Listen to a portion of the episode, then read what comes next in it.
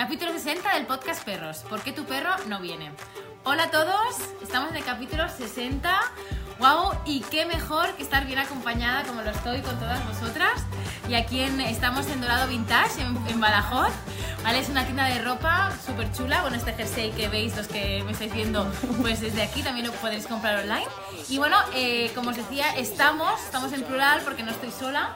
Están con las alumnas que van a venir este fin de semana al curso y bueno, hay gente que ha ido viniendo para, para conocerme. Y bueno, aquí estamos a tope, la tercera semana del viaje. Y bueno, antes de seguir, me voy a presentar. Soy Patricia Guerrero de Pata Educadora Canina, por si no me conoces, y que sepas que se está transmitiendo en directo en Facebook. Normalmente son los jueves a las 4. Hoy es una excepción, ya que ayer no quise hacer el podcast y estamos aquí además aprovechando que estoy acompañada. Bueno, decirte que es la primera vez que lo hago y a lo mejor me notas un poco más nerviosa de lo normal. Y bueno, lo que he dicho, que cada jueves a las 4, eh, podcast en directo, esté donde esté y sea como sea, ya veis. Y bueno, eh, como veis, voy más mona, con morros rojos y todo, con el jersey súper molón que me, que me ha puesto Sara. Y bueno, es que tenía que estar a la altura, porque no sé si veis los bellezones con los que estoy, aquí en Dorado Vintage en, en Badajoz. Y eh, nada, que sepáis que la próxima parada es Azuaga, eh, es el pueblo de mi abuelo, que bueno, me hacía mucha ilusión y bueno, nada, iré para allá. Y nada, quería saludar a María Bel, porque es la, la única que está por ahí. Hola María Bel. Y bueno, antes de que se me olvide, que sepáis que ya os podéis apuntar al curso si me dices, me lo dejo todo. Hoy vamos a hablar largo y tendido de los porqués nuestro perro no viene, ¿vale? Y eh, como novedad, eh, estoy muy emocionada porque dentro del curso... sí, me escucha bien, ¿no? Vale. dentro del curso vamos a hacer misiones, ¿vale? Además de las lecciones teóricas y prácticas, cada semana tendréis misiones que tenéis que cumplir y que se autodestruyen al cabo de 12 horas. Solo digo eso. Sí, Luz está grabando y Luz va a hacer el curso y está pensando, ya, ya se la ha inventado, ya se ha inventado una historia nueva. y bueno, dejo de enrollarme con este lío y- con esto y voy al lío. Hoy vamos a hablar de los porqués tu perro te hace la cobra, es decir, no viene y si lo hace cuando le vas a coger te dice que, bueno, que si eso, luego ya, si eso viene. Vamos a empezar. El primer porqué es porque no nos entendemos. ¿Vale? Normalmente eh, sí que hacemos esfuerzos para entendernos, pero los queremos entender de manera humana. Y realmente el lenguaje canino es totalmente diferente. Ellos hablan de otra manera, el ladrido es una cosa de ellos, pero es algo como puntual. Ellos hablan con el cuerpo o las orejas y realmente con todo el contexto en el que están. De hecho, ahora mismo acaba de irse otro perrito que ha venido a, a la quedada y hemos podido hacer una, una clase de lenguaje canino en directo.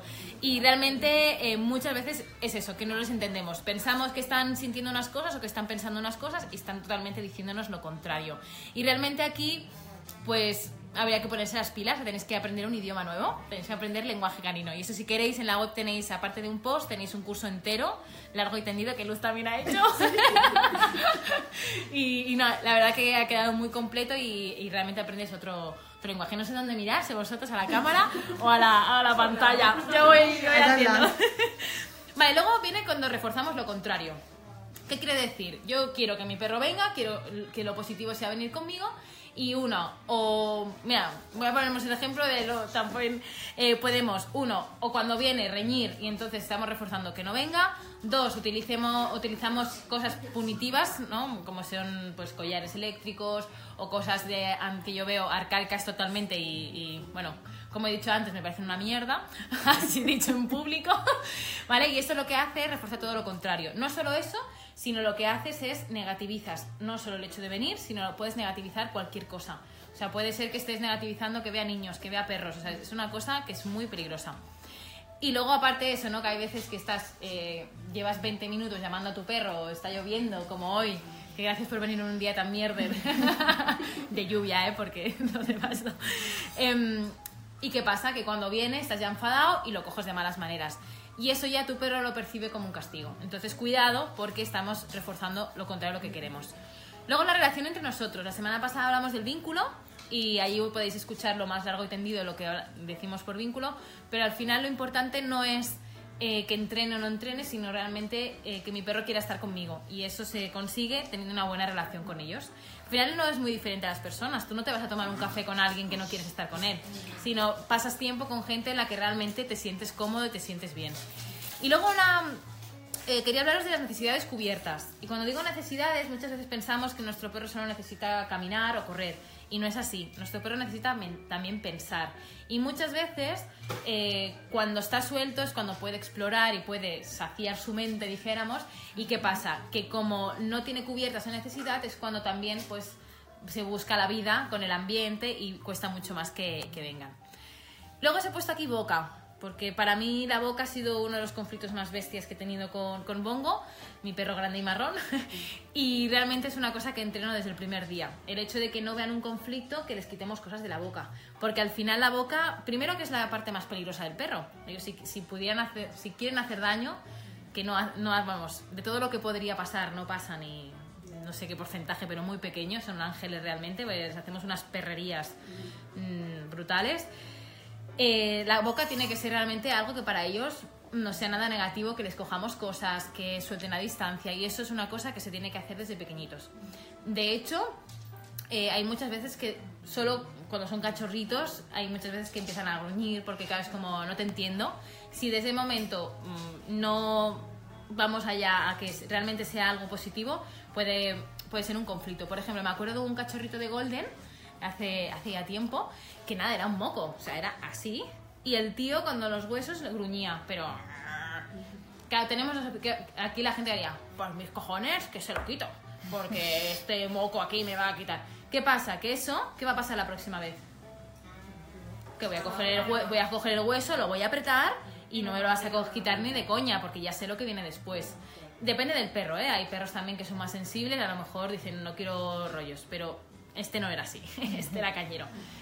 ¿Qué es lo que se tiene que hacer en ese, en ese caso? Pues hacer intercambio. Cojo otro hueso del mismo valor y se lo intercambio y dirá, ¿cómo mola que me cojan cosas de la boca? Y al final, ¿qué pasa? Este cachorro, bueno, ahora no está en cachorro, ahora tiene casi dos años y realmente le puedes coger lo que quieras y no ve ningún conflicto. ¿Pero por qué? Porque fuimos desde el principio. Que se puede hacer en cualquier momento, ¿eh? Pero luego, claro, la cosa se complica. Luego, eh, ¿Cómo se puede complicar? Pues que haya protección de recursos. ¿Qué quiere decir? Que no solo se sienta amenazado que le quites cosas, sino que ya lo sienta como suyo. Y cuando hay protección de recursos no solo es con pelotas, juguetes, también puede ser con nosotros, que es lo típico de no puedo tocar a otros perros porque el mío empieza a marcar a todos, porque realmente siente esa posesión. ¿Qué tal el brazo, cariño? Bien, bien, bien. pobre, pobre está así. eh, entonces, aquí, si tenemos este tipo de casos, tenemos que consultar a un profesional porque son cosas muy sutiles y realmente premiar una cosa, o sea, el límite de premiar una cosa o la otra es súper delgada. Luego irnos a casa, que esto los perros lo asocian muchísimo, o sea, tú te pones, no sé, no nos damos cuenta, pero siempre seguimos un poco la misma rutina cuando nos vamos a ir a casa. Entonces, eh, ellos ya dicen...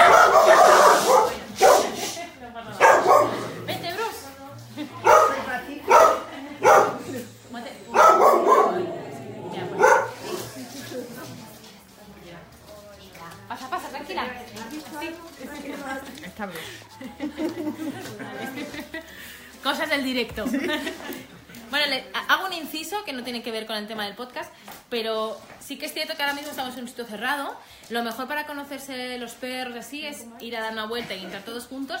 Y luego cuando estamos en un lugar así que entra una persona, aunque no tengan miedo a, a, a las personas o sí, puede pasar esto. En el caso de Bruce es que es un poco inseguro con las personas y el hecho de que entre alguien además así, ¿no? que no se lo esperaba, pues se ha asustado. Y eso es el susto de... ¿Qué pasa? ¡Viene alguien! ¡Viene alguien!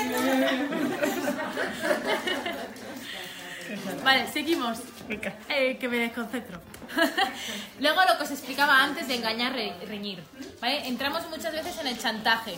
¿Vale? ¿Qué quiere decir? Bueno, llevo 20 minutos aquí bajo la lluvia llamando a mi perro, pues oye, recurro a lo que sea, ñigui ñigui, la comida, mira lo que tengo, tal. Y cuando llega, claro, como llevamos 20 minutos ahí mm, cagándonos en todo, ¿qué haces? ¡Pues te he dicho que venga! No, y claro, el perro dice, pues, pues, ¿por, ¿por, qué te crees que no venía? si es que lo veía venir, ¿sabes? Pues tenemos que hacer lo contrario. ¿Qué quiero decir? Que si en un momento dado eh, yo sé que mi perro no va a venir o está en una situación, uno, no le llamo, cojo, me lo llevo y me hago un plan de acción para decir, voy a entrenar, que venga cuando hay perros. Porque si no, lo que vamos a hacer es contaminar el ven aquí y vamos a cada vez eh, hacer que, lo negativice. Y luego, bueno, luego tenemos el porqué de los estímulos externos.